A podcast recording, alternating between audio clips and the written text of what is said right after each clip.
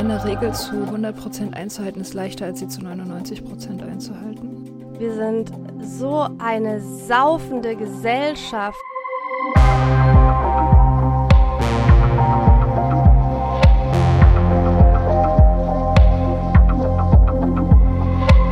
Psychoaktiv. Euer Drogen- und Alkohol-Podcast mit Stefanie Bötsch. Zieht's euch rein.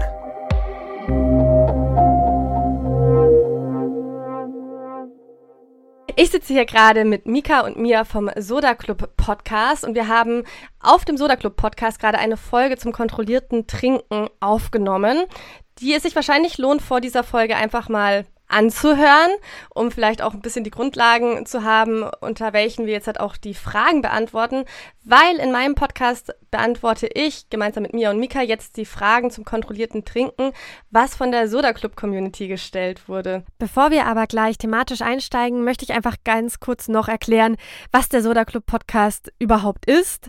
Die Menschen, die vom Soda Club Podcast gerade hier sind, willkommen, schön, dass ihr hier seid. Euch muss ich das ja nicht erklären, aber für meine Hörer und Hörerinnen finde ich das dann doch schon sehr wichtig. Und zwar handelt es sich beim Soda Club Podcast um einen Sober Podcast, davon gibt gibt es inzwischen einige, was ich eine großartige Entwicklung finde. Den Soda Club Podcast mag ich persönlich besonders gern und da erzählen uns Mika und mir ihre Geschichten vom Nüchternsein. Sie lassen einfließen, wie es, es zu dieser Entscheidung kam, wie sie früher Alkohol konsumiert haben, aber vor allem, wie ihr nüchternes Leben jetzt ist, mit welchen Herausforderungen sie sich manchmal konfrontiert sehen, aber vor allem, wie sehr sie es in vollen Zügen genießen. Und ich arbeite jetzt halt schon eine längere Zeit in der Suchthilfe und ich weiß, dass für viele Menschen, die konsumieren, das Nüchternsein so ein unfassbares Schreckengespenst ist, das unbedingt vermieden werden muss und am besten wieder zurück in den kontrollierten Konsum, um was es ja auch in dieser Folge gehen wird. Und das ist erstmal sehr gut nachvollziehbar.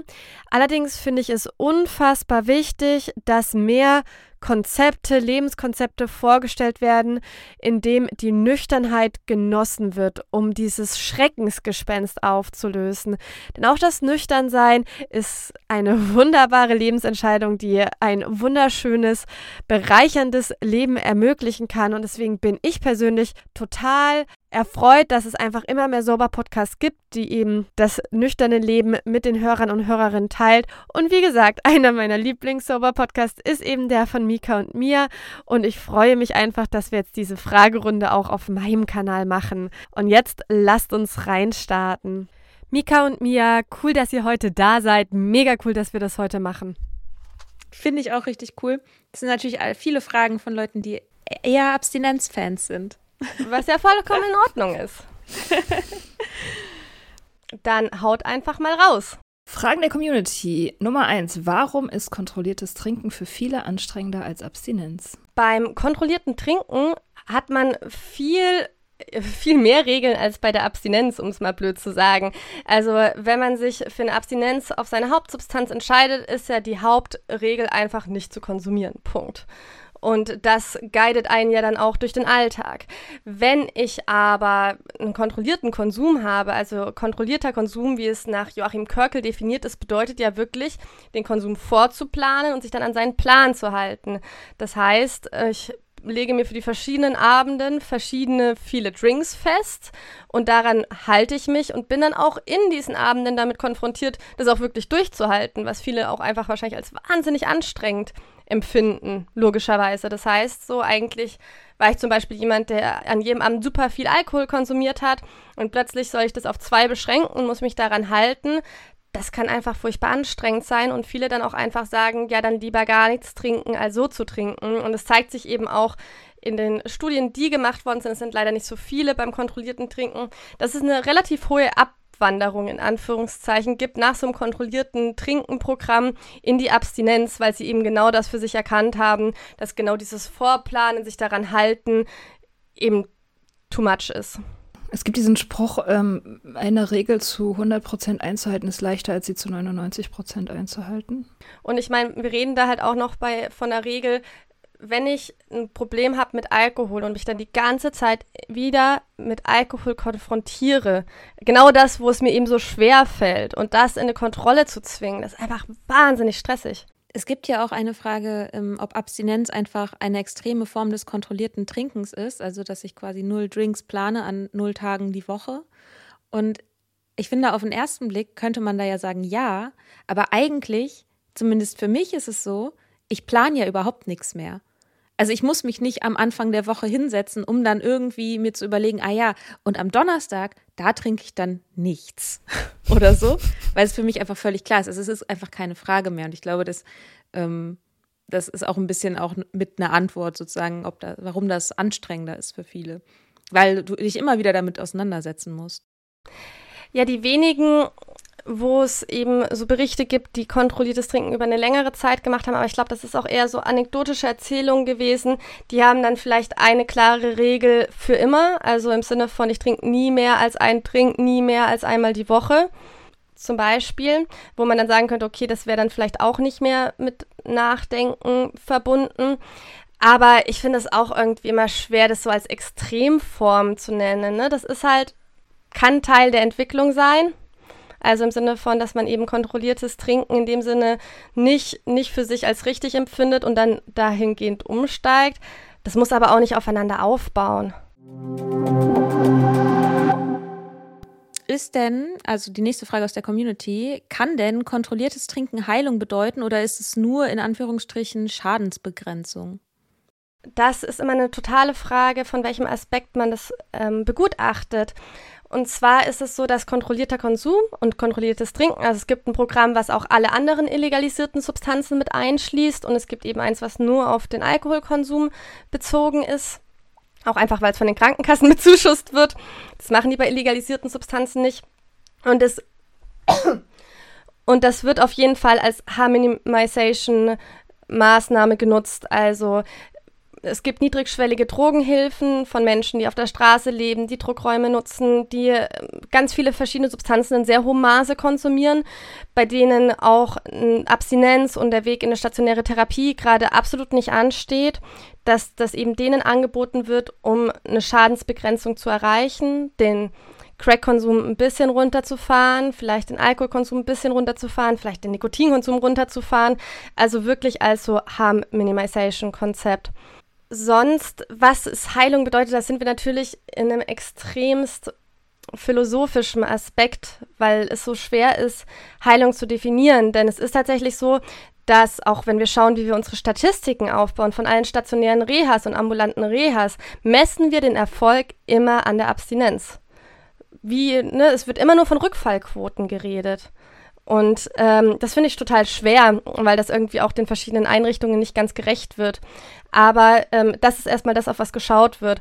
Und das kann man, finde ich, so überhaupt nicht gut über alle Menschen beantworten, sondern es kann Teil eines Entwicklungsprozesses Richtung Heilung sein. Es kann die Endstation sein und das, wo sich die Person wohlfühlt, das ist sowas hoch individuelles, was man irgendwie nicht vorhersagen kann. Und je nachdem, in welchem Punkt man im Prozess sich befindet, ne, kann man das natürlich für sich ausprobieren, wenn man merkt, man möchte was an seinem Konsum verändern und vielleicht ist es das, was sofort anschlägt und gut funktioniert oder man merkt halt, es muss noch ein bisschen weitergehen und das darf jeder individuell für sich erkennen und entwickeln.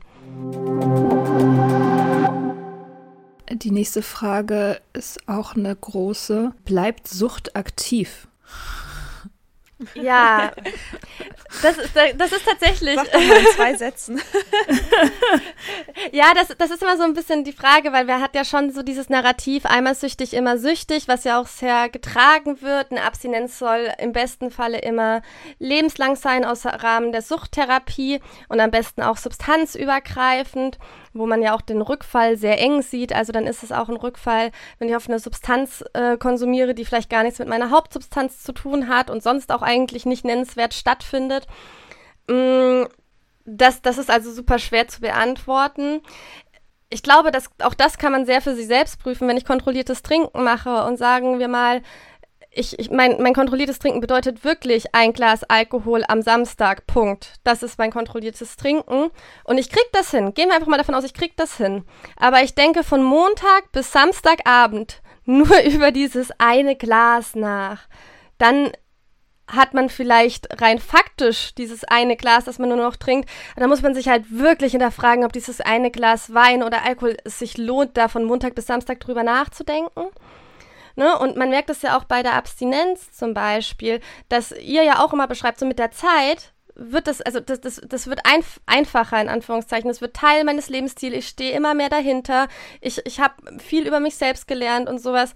Und dann ist halt die Frage, ob man dann das Gefühl hat, ob die Sucht noch aktiv ist oder ob ich einfach einen nüchternen Lebensstil für mich eingebaut habe und aber auch von mir selbst weiß, dass ich eher vielleicht eine Person bin, die anfällig ist und deswegen aufpasse. Aber zu sagen, eine Diagnose ist für immer, wirklich aus dem klinischen Bereich, fände ich irgendwie eine sehr deprimierende Message für, für, ja. für jeden Betroffenen. Und auch da, ne, wenn man das aber schafft, so dieses eine Glas Wein am Wochenende zu trinken und sonst ist alles Wayne, kann ja sein, dass das funktioniert, dann könnte man ja auch sagen, dass diese Sucht, äh, Suchtdynamik sich eben auch einfach rausgelöst hat. Ob das klappt oder nicht, finde ich, bei so einer Hauptsubstanz gibt es leider wenig Studien dazu, wird wahrscheinlich schwierig. Aber wie gesagt, ich will niemanden seine Erfahrung und seine Entwicklung absprechen.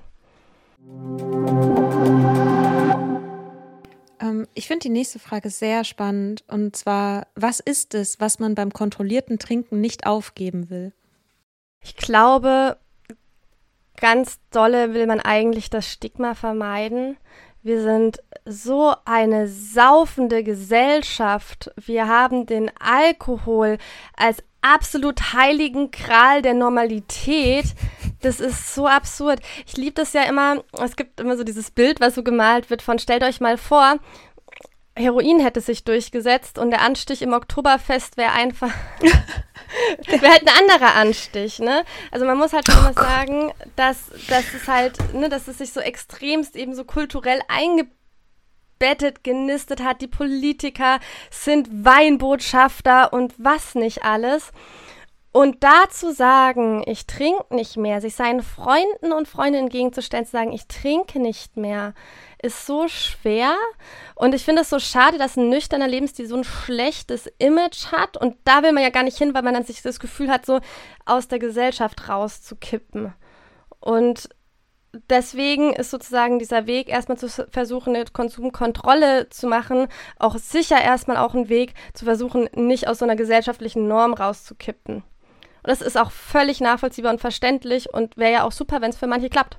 Ne? Und das darf ja auch für manche klappen.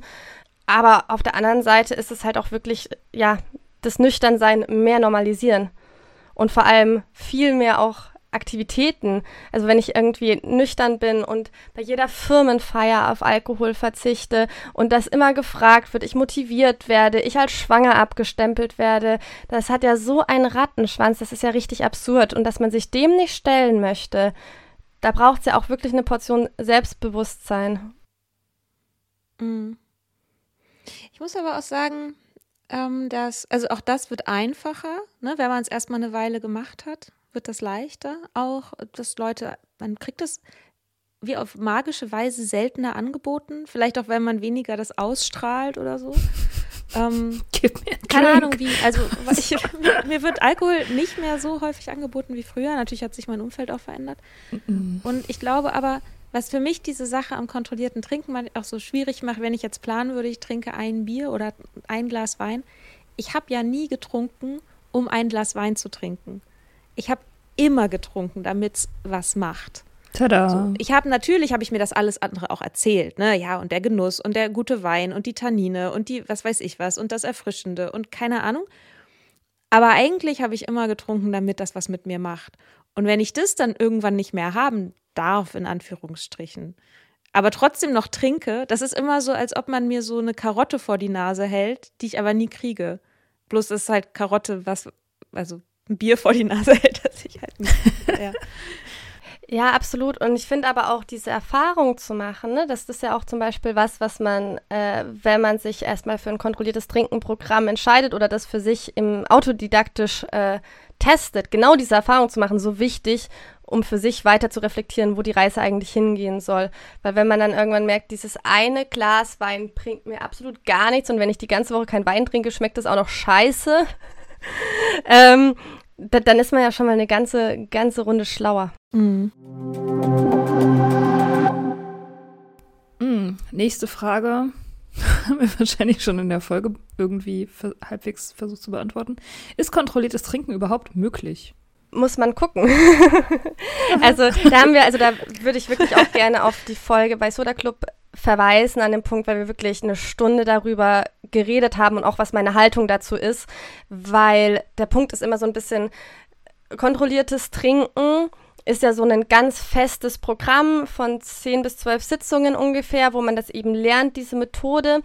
Und ich halt der Meinung bin, dass ich davon gerne weggehen würde und als Suchttherapeutin eher so eine prozessbegleitende Therapie machen möchte, wo die Konsumkontrolle auch absolut okay ist, solange man sozusagen eine gewisse Therapiefähigkeit hat. Die ist wichtig. Also man muss punktabstinent genug sein, um seine Gefühle zu spüren und sich auch ein bisschen nüchtern damit auseinanderzusetzen. Und daraus darf sich dann was entwickeln. Und das kann sein, dass das äh, funktioniert für manche Menschen. Aber wie ich das auch schon gerade gesagt habe, selbst wenn es funktioniert, muss man sich dann immer noch mal fragen, ob es sich lohnt. Das ist ja immer die zweite Frage. Also das mit dem Beispiel auch mit dem einen Glas Alkohol. Ne? Ich habe Klienten, die das schaffen, aber dann ist es halt super wichtig zu fragen, lohnt es sich überhaupt? Wie viel denke ich denn überhaupt? Wie, wie sehr ist eigentlich meine meine Abhängigkeit noch immer im Nacken und ich, ich mache das mit voller Power und kann ich die Energie nicht irgendwo anders einsetzen. Und es darf sich von Person zu Person entwickeln und ich finde das total schwer, weil es gibt auch für manche Menschen, die Abstinenz nicht schaffen um es mal hart zu sagen. Ne? Und auch daraus stelle ich ja die Abstinenz nicht in Frage, dass das eine super, super Möglichkeit ist, mit einem Konsum umzugehen. Und das Gleiche, finde ich, hat das Recht, dass das kontrollierte Trinken oder lass es eine Konsum, eine therapeutisch begleitete Konsumreduktion sein, dass das erstmal die Möglichkeit hat, dass jemand das für sich in seinem Prozess erörtern darf, ob das klappt oder nicht. Und wenn es klappt, großartig, wenn nicht, darf eine weitere Entwicklung stattfinden. Ja, vielleicht so ein bisschen dazu passend auch eine, eine Frage. Also es gab viele Fragen, weil wir natürlich haben ja eine Abstinenz-Community. Und da gab es natürlich viele Fragen, warum das überhaupt machen, warum das überhaupt versuchen und so. Also vielleicht auch an der Stelle nochmal, niemand redet davon, dass man eine Abstinenz aufgibt zugunsten des kontrollierten ja. Trinkens. Glaube ich, das, das ist auch vielleicht nochmal wichtig. Ever. ever. Also das. Don't do it. Please don't do it. Please so, do it. Weil ich glaube, man tut sich keinen Gefallen. ähm, genau, aber so die Frage auch, ne, was, was bringt es, was bringt es denn, ist zum Beispiel hier eine Frage. Was bringt es, kontrolliert mhm. zu trinken? Wer das möchte, will doch nur saufen. Ja, mh, mm, Genau, und das, das ist, finde ich, einen sehr wichtigen Punkt, wo ihr gerade gesagt habt, so eine Abstinenz für, also sagen wir eine Abstinenz von Alkohol für kontrolliertes Trinken mit Alkohol logischerweise aufzugeben, ich glaube, die Frage würde sich weniger stellen, wenn dieser Prozess in die Abstinenz mit einer Ern also mit dem Ernstnehmen des Wunsches eines, einer Konsumkontrolle begleitet wird. Wenn ich das jetzt aus dem therapeutischen Kontext sehe, weil dann habe ich das ja probiert, habe für mich meine Schlüsse gezogen, entweder klappt oder klappt es nicht und daraus entwickelt sich eine Abstinenz. Ne? Und dann ist immer so die Frage, wie sehr fühlt man sich erstmal grundlegend die Abstinenz in irgendeiner Art und Weise aufgezwungen, weil das Suchthilfesystem oder beziehungsweise allgemein das therapeutische System die Abstinenz ja als Voraussetzung einer Behandlung definiert und nicht als Therapieziel. Das heißt, dieser Prozess wird therapeutisch gar nicht begleitet. Und ähm, das, und da sind wir auch bei der Antwort von der Frage, warum kontrolliertes Trinken? Weil das eventuell ein total wichtiger Prozess für die Menschen ist, innerhalb mit ihrem Konsum umzugehen und ich das gerne therapeutisch begleiten wollen würde. Und wie gesagt, ich halte nicht sehr fest an diesem strikten, kontrollierten Trinken. Mein persönlicher Wunsch ist eigentlich nur, dass ich Prozesse schon begleiten darf als Suchttherapeutin, wo eine Abstinenz noch nicht vorliegen muss, sondern ja, und das macht ja das kontrollierte Trinken in dem Sinne auch mit auf, weil ja das sozusagen jetzt in den S3-Leitlinien, also in unseren Behandlungsrichtlinien mit aufgenommen wurde. Das heißt, es wird wenigstens mal ein bisschen akzeptiert, dass es eventuell auch eine andere Möglichkeit gibt. Jetzt würde ich mir halt wünschen, dass man das als, als Prozess sozusagen in eine Behandlung mit einfließen kann. Und dafür kontrolliertes Trinken. Ich finde die Diskussion kontrolliertes Trinken, Abstinenz versus Abstinenz immer so ein bisschen witzlos, weil es so fürs Individuum so Zero aussagt. Werbung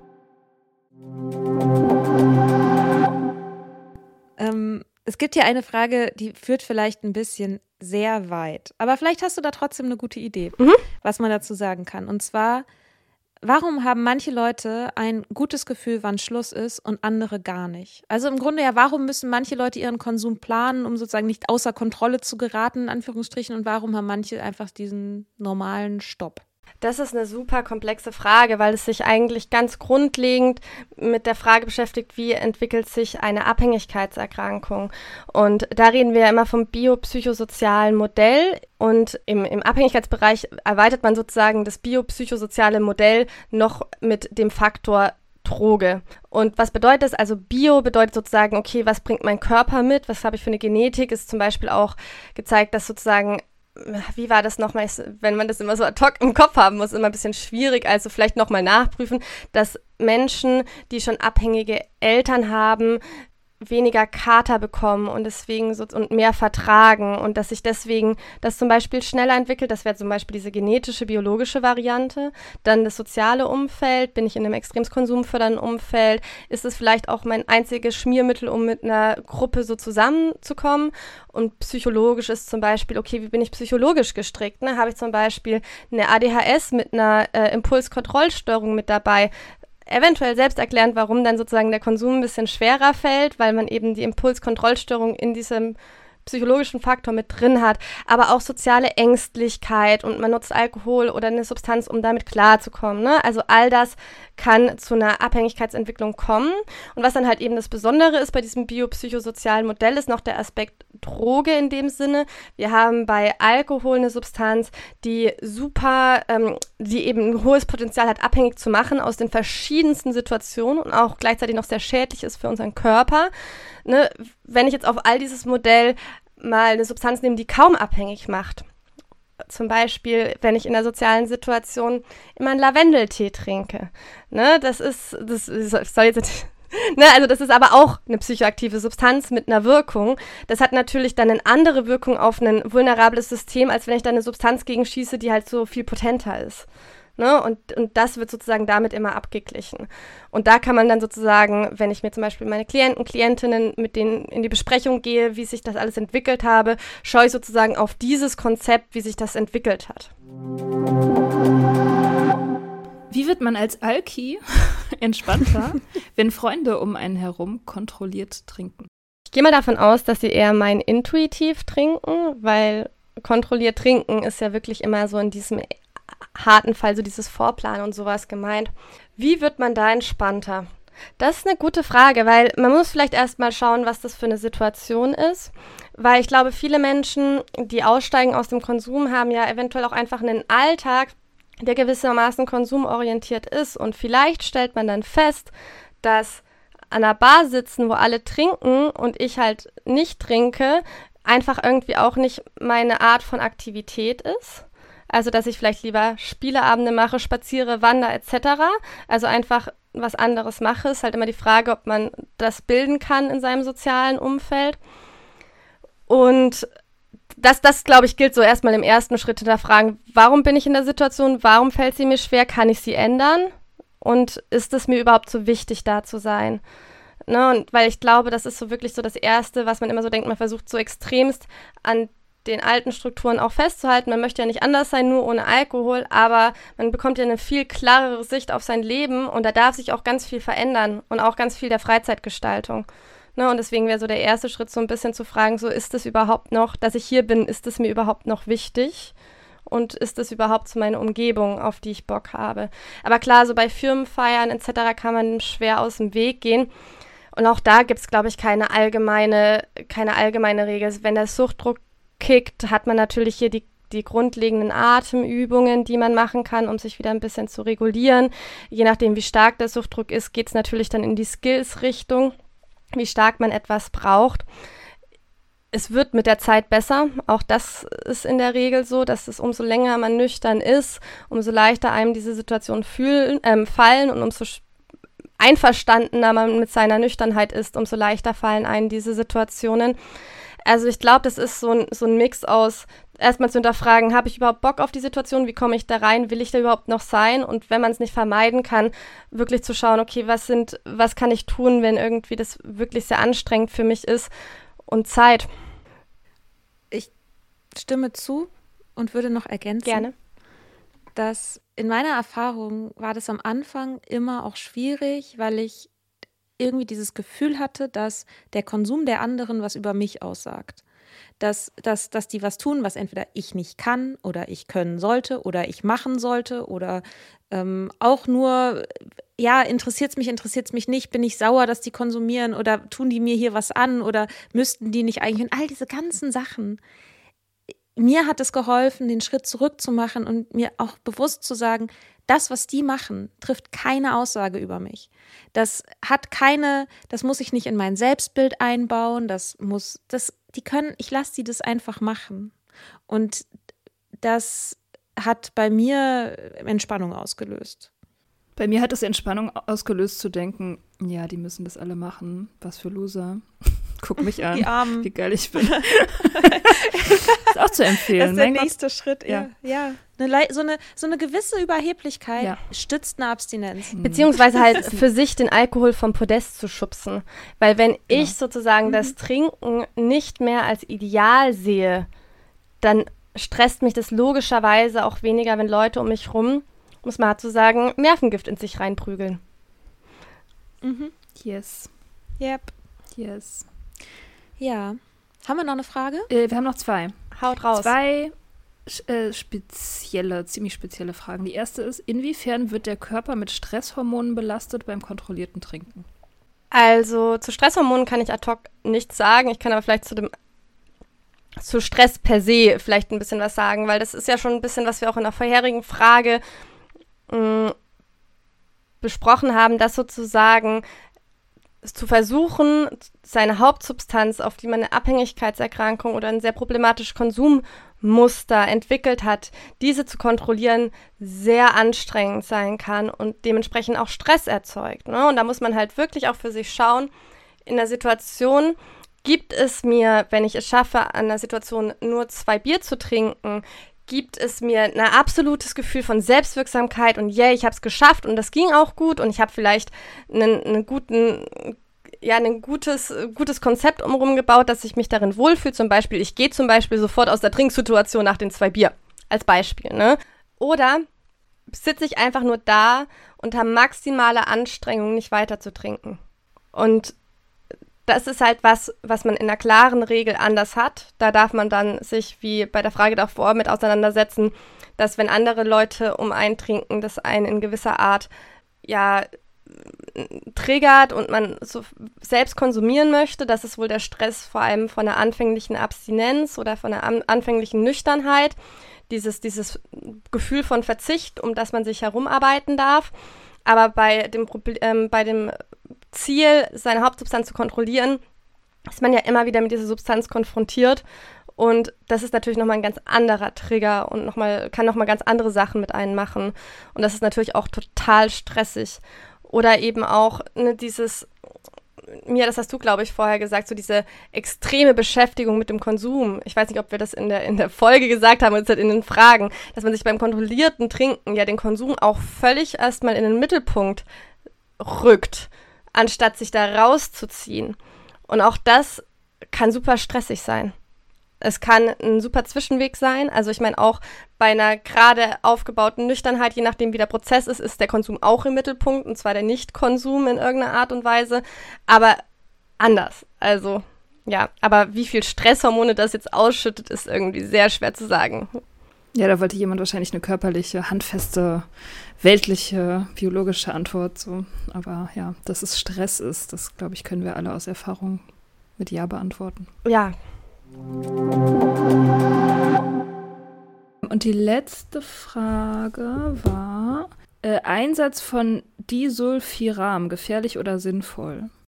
Ja, ich habe äh, tatsächlich, wir hatten das gerade im Vorgespräch äh, schon mal angeteasert, mir mal kurz die Wikipedia-Seite zu Disulfiram rausgerufen.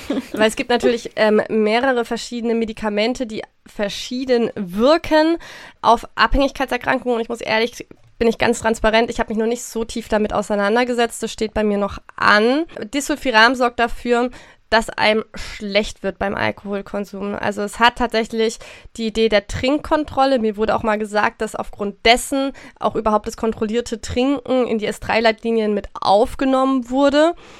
Und ja, ich kenne tatsächlich niemanden, der das verschrieben bekommen hat, also auch in meiner beruflichen Laufbahn. Es hört sich richtig, also wenn man das mal liest, sobald Alkohol auch in geringen Dosen eingenommen wird, starke und unangenehme Unverträglichkeitsreaktionen entstehen, wie Hautrötung, Kältegefühl in den Armen und Beinen, Übelkeit, Kopfschmerzen und vor allem Herzrasen und Blutdruckabfall bis hin zum Herz-Kreislauf-Schock. Ähm, wow. Hierdurch kann jedoch bei hier, hier kann jedoch bei gefährdeten Personen sogar Herzenge und ein Herzinfarkt ausgelöst werden. Was man alles macht, um die Scheiße weiter in seinem Leben zu lassen. Ich finde immer spätestens, wenn man sowas in Erwägung zieht, sollte man eigentlich straight in die Reha, ohne Scheiß. Hab ich ich habe das mal in Erwägung gezogen. Ich habe mal einen TED Talk gesehen von einer, die sowas, also die auch, ich glaube Antabus. Das ist das Gleiche. Ist ja auch so. der Handelsname. Ähm, ah, okay und darüber irgendwie einen Talk gehalten hat und ich dachte, oh geil. Da dachte ich, na scheiße. Klar, ist ja auch eine Sucht, die Fantasie, ne? Also ich meine, halt eine Pille, ja, du hast es im Vorgespräch ja auch gesagt, ne? Die Pille, die alles löst. Ja, ich fand, ich, ich erinnere mich gerade dran, dass ich jemanden kenne, der das mal fürs Rauchen gemacht hat, also auch irgendein Medikament, das zu einer Rauchunverträglichkeit ähm, ge geführt hat, die dann normal weiter geraucht hat, aber halt die ganze Zeit Kopf- und Bauchschmerzen hatte. Und was wahrscheinlich so ein bisschen die Idee ist, wenn ich das jetzt auf einer verhaltenstherapeutischen Sicht mache, dass diese Konditionierung, diese positive Verstärkung ausgehebelt wird und dass ich dann sozusagen mit Alkohol etwas Negatives verbinde. Ne? Ich frage mich dann halt immer, wie sehr setzt sich das fest? Weil ich weiß ja irgendwo auch, dass es ja daran liegt, dass ich eine Pille nehme, die zu einer Alkoholunverträglichkeit führt. Aber ich kann mich auch noch mal dran erinnern, das, das wurde mir in der Ausbildung von meiner Ausbilderin, die hat auch über Antabus geredet und die hat halt dann gesagt, naja, man kann ja sowas nehmen, wenn man in super, super komplizierte, also wenn man eigentlich abstinent ist und in eine super schwierige Situation reinkommt, zum Beispiel Faschingszug. Und selbst wenn man dann trinkt, dann ist es eh sofort vorbei und dann kommt man gar nicht so tief in den Rückfall rein. Das war mal die Aussage in meiner Ausbildung wohlgemerkt.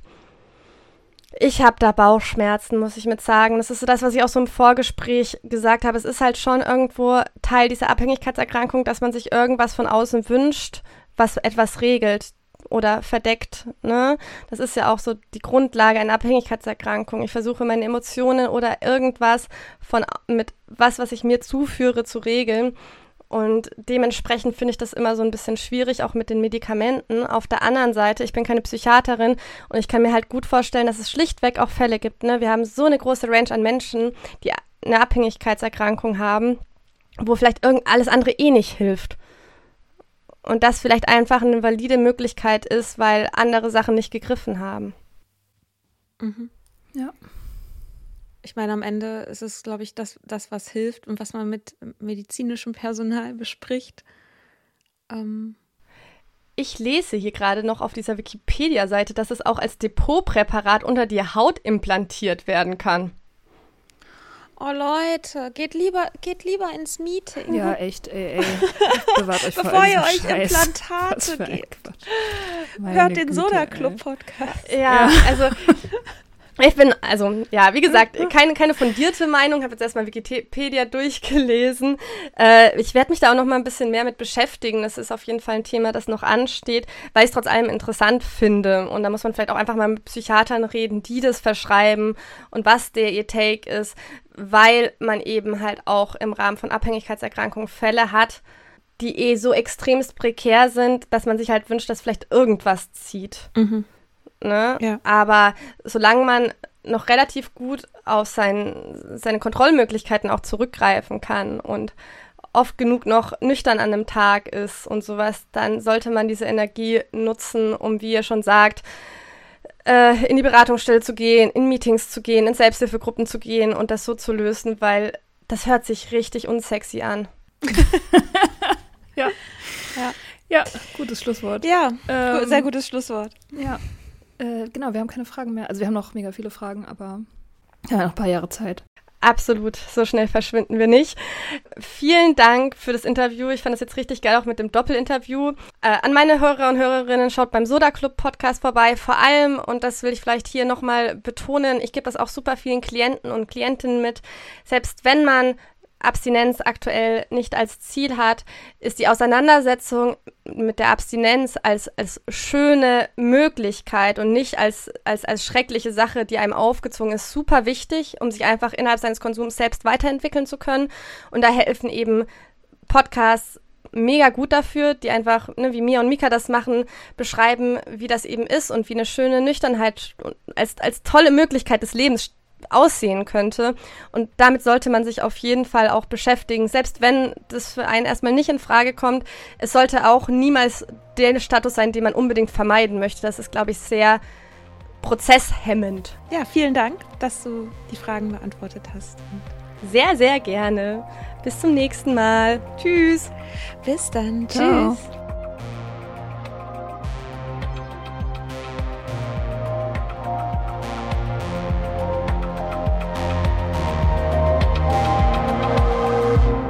Das war Psychoaktiv, euer Drogen- und Alkohol-Podcast mit Stefanie Bötsch.